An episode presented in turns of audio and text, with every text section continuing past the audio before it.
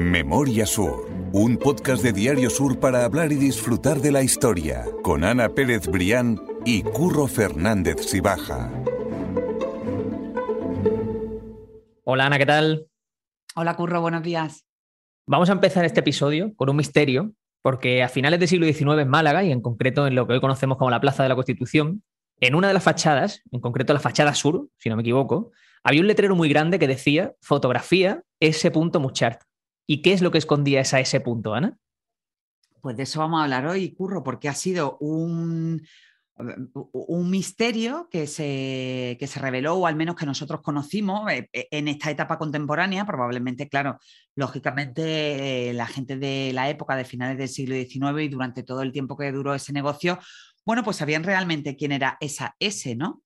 Eh, tenían despejada la incógnita, pero nosotros lo hemos descubierto como quien dice antes de ayer, ¿no? Hasta la, década de los 90 del siglo XX, cuando se hizo una investigación en profundidad, eh, en concreto la hizo Juan Antonio Fernández Rivero, pues no supimos que a quién era el nombre que se escondía detrás de, esa S. El dato es fundamental, Curro, porque, porque como tú bien dices, ese cartel estaba en la fachada sur de la Plaza de la Constitución y, bueno, y, es perfectamente apreciable en, todas las fotografías de la época. Durante tres décadas estuvo ese cartel en la Plaza de la Constitución, en un montón de fotografías antiguas eh, se puede apreciar y bueno, de la misma manera que conocíamos la identidad, pues, de los propietarios de la farmacia o de mm, a lo mejor otro tipo de, negocios, bueno, pues igualmente era curioso y era necesario saber realmente quién trabajaba detrás de ese, mm, de ese cartel, ¿no? Y hoy pues vamos a recorrer toda esa investigación de Juan Antonio Fernández Rivero,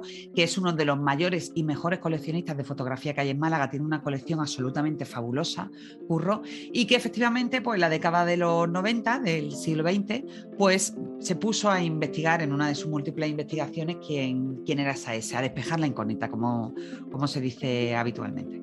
Y eso es lo que vamos a contar en el podcast de hoy porque vamos a decir cuál es la historia de Sabina Muchart.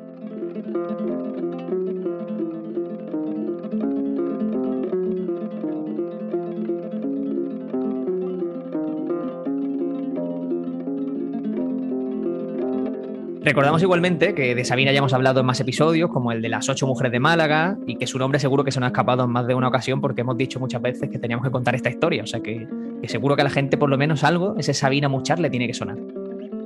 Pues sí, efectivamente, Curro. Y, ya con el nombre de, la persona de la que vamos a hablar hoy, yo creo que se despeja gran parte de la incógnita. No, Sabina, pues efectivamente, Sabina Muchar Colboni eh, era una mujer eh, en la época, bueno, pues mm, eh, es una auténtica, eh, bueno, una auténtica excepción que una mujer fuera la propietaria de un, negocio, salvo que fueran, ahora después hablaremos de eso, salvo que fueran viudas o huérfanas, con lo cual, bueno, le daban el, negocio de su, de su padre o de su marido ya fallecido, pero en este caso concreto es tan importante, primero porque, como te digo, fue una mujer y segundo porque ella fue la propietaria del negocio. Y además fue uno de los estudios de fotografía, bueno, pues con más esplendor eh, en la Málaga de la época. ¿no? En concreto, pues Sabina Muchar Colboni eh, nació en Olot, en Gerona, el 20 de noviembre de 1858, pero el grueso de su carrera profesional fue en Málaga y se convirtió bastante pronto, como te digo, en una referencia de, la época también porque, por dar un poco de contexto, eh, bueno, pues justo a finales del siglo XIX, en las primeras décadas del XX, fue realmente la eclosión total de la, de la fotografía en Málaga, ¿no? que había llegado a la ciudad a, mitad del 19 aproximadamente, pero bueno, ya fue algo absolutamente popularizado entre todas las clases, lógicamente, bueno, pues aquello era un lujo pues que solo estaba al alcance de los más pudientes, pero bueno, que la fotografía ya era algo popular en la Málaga de finales del siglo XIX, ¿no? Entonces, bueno, pues Sabina tuvo la, habilidad y el buen hacer, por supuesto, de situar su nombre entre los, entre los mejores del género, ¿no? Junto con el estudio de Manuel Rey, también trabajó en Málaga por la época, bueno, pues eran los dos pilares fundamentales de, la fotografía en Málaga. Si tú querías inmortalizar cualquier momento, pues ya sabías que te tenías que desplazar en concreto o, al estudio de Manuel Rey o al estudio de Sabina Muchar, que efectivamente estaba en la Plaza de la Constitución, que en aquella época hay que recordar que era el epicentro de, Málaga, ¿no? Recién inaugurada también la calle Lario, o al menos por, por, esos años, pero, pero la Plaza de la Constitución era el auténtico escenario donde, bueno, donde bullía pues, toda la vida social, cultural, política de, de la época, ¿no? Eso es, sí, porque has dicho muchas cosas, Ana. Has dicho precisamente que el principal estudio de fotografía en Málaga junto al de Sabina era precisamente el de Manuel Rey.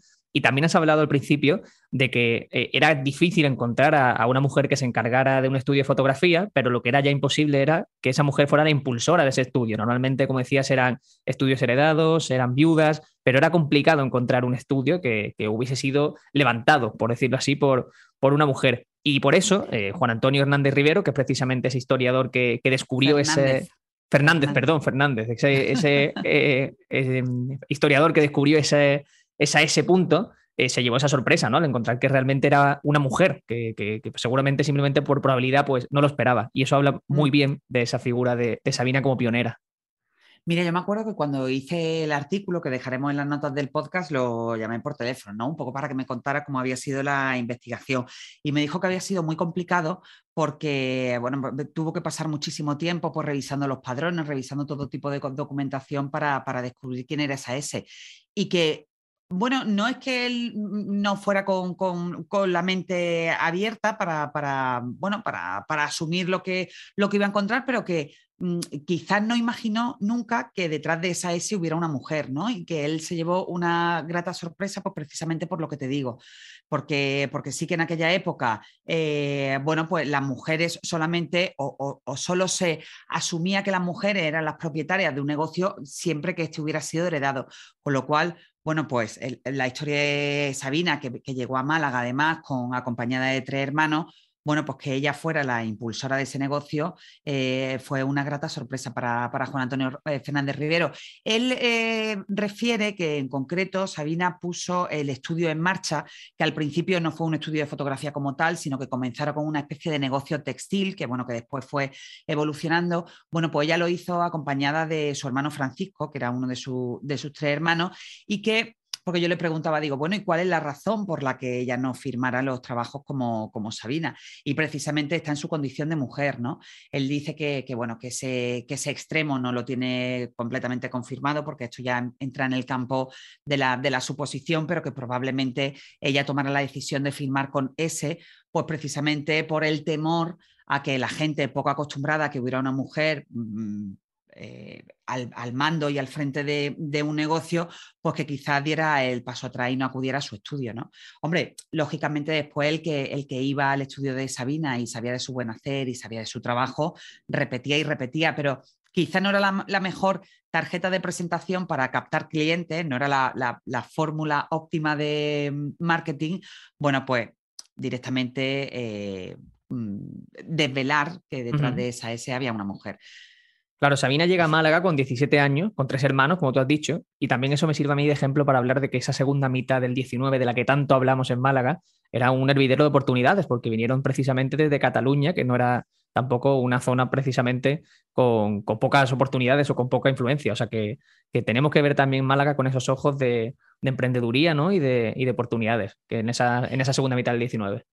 Es que en aquella época, Curro, funcionó muy bien el, boca a boca, ¿no? Eh, hemos hablado también muchas veces del extraordinario desembarco de extranjeros, de familias extranjeras, pues los Loris, los Rain, los, los Livermore, y, después también hemos hablado del desembarco fabuloso que fueron los que construyeron Málaga, quizás es un poco anterior, eh, anterior al de final del siglo XIX, pero esa ese tridente legendario que vino de La Rioja, del Valle de Camero, esto lo hemos comentado mucho en el podcast, pero también por, por, seguir con ese contexto, pues que representó la llegada de Manuel Agustín Heredia, de, Pablo Larios, el, patriarca de los Larios, pero realmente el patriarca en Málaga fue Martín, y después también de una personalidad absolutamente relevante como es Félix Sáenz, ¿no? que ellos vinieron de la misma zona de, de La Rioja. Entonces, bueno, pues, pues efectivamente, como te decía, en aquella época Málaga era una cuna de, oportunidades. Ten en cuenta que ya estaba establecido el negocio de la siderurgia de Manuel Agustín Heredia. Málaga era absolutamente la capital eh, nacional de, todo ese negocio de la, de la ferrería por encima incluso del País Vasco, que por entonces no tenía nada hasta que no se instalaron allí los altos hornos, e igualmente con respecto a Cataluña, ¿no? Málaga llegó a ser también una potencia textil, eh, pues que impulsó precisamente uno de los impulsores fue Felizán. Y entonces yo creo que en toda esa energía y en todo ese em, esa efervescencia, pues, pues llegaron también personas muy válidas que contribuyeron al esplendor de Málaga, como la propia Sabina, ¿no? Ese negocio que tú decías textil que inició previamente a la fotografía se llamaba Las Novedades, que yo también estaba investigándolo. En principio estaba en calle Granada, luego se trasladó a calle Santa Lucía, e incluso tuvo una. Sí, sí, es que me he mm. puesto, me he puesto las pilas yo ahora para hablar de ¿A que engancha? Eso sí, sí, es ¿Eh? que gusta, es que gusta. y luego, como decía, se trasladó a, calle Santa Lucía y tenía también una delegación incluso de otro de los hermanos en Córdoba capital. O sea que estábamos hablando de que también fue un negocio fructífero. Pero donde fue Venera, sí, sí, donde destacó realmente Sabina, como decimos, es en la fotografía pero que no pensemos que Sabina hacía solamente fotografías y ya está, que hacía también otras labores y que su, labor era importante de, estudio por, mucho más que las fotografías de boda, las fotografías familiares, como podemos suponer. Sí, allí además también se podían, a, medida que fue evolucionando el negocio, allí en ese estudio no solo te podías hacer fotografías, sino que podías comprar objetos relacionados con la, la fotografía, ¿no? Era una afición, bueno, que lógicamente en la época, a pesar de que ya la fotografía estuviera eh, plenamente instalada, tampoco era un pasatiempo muy popular. Era francamente difícil acceder, bueno, pues a, eh, todo el material necesario para, hacer fotografías decentes, pero bueno, sí que la gente pues adquiría allí sus, sus recuerdos, iba a hacerse las fotos de la boda, de la comunión o fotos de, de, los hijos. Yo recuerdo una fotografía muy bonita de Sabina, de una niña con un caballito de madera, que creo que está en las notas del podcast. Y, bueno, pues primero todo aquel que era alguien iba allí, curro, y todo aquel que quería inmortalizar un recuerdo, pues lógicamente pasaba por, por ese estudio. Hay quizá que alguien que, nos esté escuchando y que piense, oye, pues podría haberse impuesto Sabina, ¿no? Podría haber hecho algo para, para firmar, porque al fin y al cabo era reconocida en la ciudad. Pero es que hay un ejemplo que es eh, desolador y que encontramos en el padrón de 1898. En él aparecen Sabina y su hermano y hay una diferencia muy notable en el trato que se le da a cada uno que, me gustaría que contaras. Pues mira, eso me lo contó Curro el propio Fernández Rivero cuando hizo la investigación y, a mí me dejó, claro, me dejó igualmente sorprendida porque en los padrones, bueno, no era fácil que una mujer apareciera con, con una profesión asignada salvo en el caso de que fuera viuda, pero Sabina no era viuda, el negocio era suyo. Y a pesar de eso, Curro, a su hermano Francisco le ponen en el padrón asignada la profesión de fotógrafo y a Sabina, que era realmente la empresaria, le ponen eh, ese, ese punto, ese punto que quería decir en realidad las labores propias de su sexo de ser mujer, es decir, pues eh, las labores del hogar, del cuidado de la casa y, casi casi del cuidado de eso, de la familia y de, de los niños. Fíjate tú que, qué injusticia, ¿no? Totalmente. El, que, el que además su hermano Francisco, que, que también está eh, bastante bien documentado, y así lo, lo constata Fernández Rivero, que, que casi no estuvo pendiente del negocio y que, que, su habilidad era, mm, con la fotografía era más bien escasa, que todo el mérito lo tenía realmente su hermana, pero sin embargo en los padrones de la época él figura como profesión fotógrafo y ella figura como profesión eh, sus labores casi.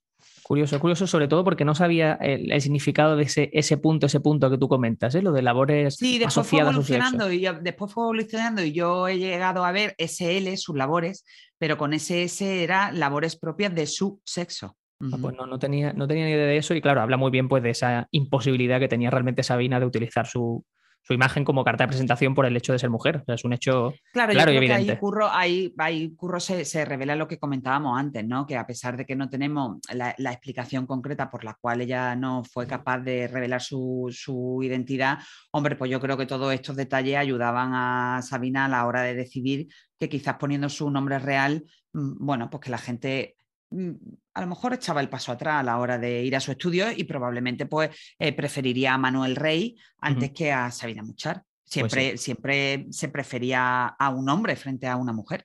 Eso pues afortunadamente hoy ha cambiado, pero también decimos muchas veces que tenemos que contar la historia y tenemos que asumirla y entenderla pues, con los ojos de la época. Totalmente, así es. En el número 16 de esa Plaza de la Constitución, en la tercera planta, tenía el estudio Sabina y ahí llegó a tener varios trabajadores y una clientela fiel en la época, en una Málaga en la que el boom de la fotografía era un hecho, o sea, era totalmente eh, asumido que todo el mundo necesitaba esa fotografía, que todo el mundo quería pasar por esa fotografía. Sí, Curro, como te he comentado, la fotografía llega a Málaga a mediados de siglo, en concreto en el año 1843, pero, pero bueno, ya se populariza eh, a finales del siglo XIX. Sabina, lógicamente, bueno, como tú bien has dicho, tenía varios empleados a su cargo y no solo se dedicó al tema de la fotografía de estudio, ¿no? A la fotografía familiar o la fotografía de matrimonio, sino que ella también salía a la calle y hacía fotografía pues que nos han quedado en nuestro legado mm, como testimonios absolutamente impagables pues de costumbres o de grandes acontecimientos que, había en la época, ¿no? Eh, bueno, pues ella se, iba a la playa a hacer fotos y, por ejemplo, son muy, mm, muy bonitas y, son extraordinarias las fotografías telescópicas que se llamaban así sobre, sobre la rastra del copo o bueno, pues sobre otros acontecimientos pues más o menos populares en la Málaga de la época e incluso se dice que Sabina, bueno, se dice no, eh, es que ha llegado a, nuestra, a nuestras manos, a nuestra época, en el, en el hundimiento de la famosa fragata Neisenau, la fragata alemana que se hundió en, en el puerto de Málaga en el año 1900, en diciembre. Bueno, pues las fotos eh, más reveladoras de ese naufragio, de ese hundimiento donde pereció tanta gente, están firmadas como ese muchar.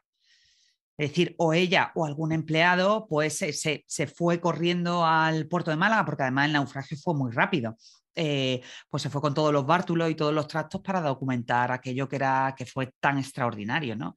Y que aún hoy es considerado como una de las mayores tragedias marítimas de la historia de Málaga pues ahí está el ejemplo de que no era solo una retratista, sino que era prácticamente una cronista, ¿no? De, también de, esa época y de los acontecimientos que iban ocurriendo en Málaga. Y aquí un dato curioso, porque tú decías el ejemplo del Neisenau.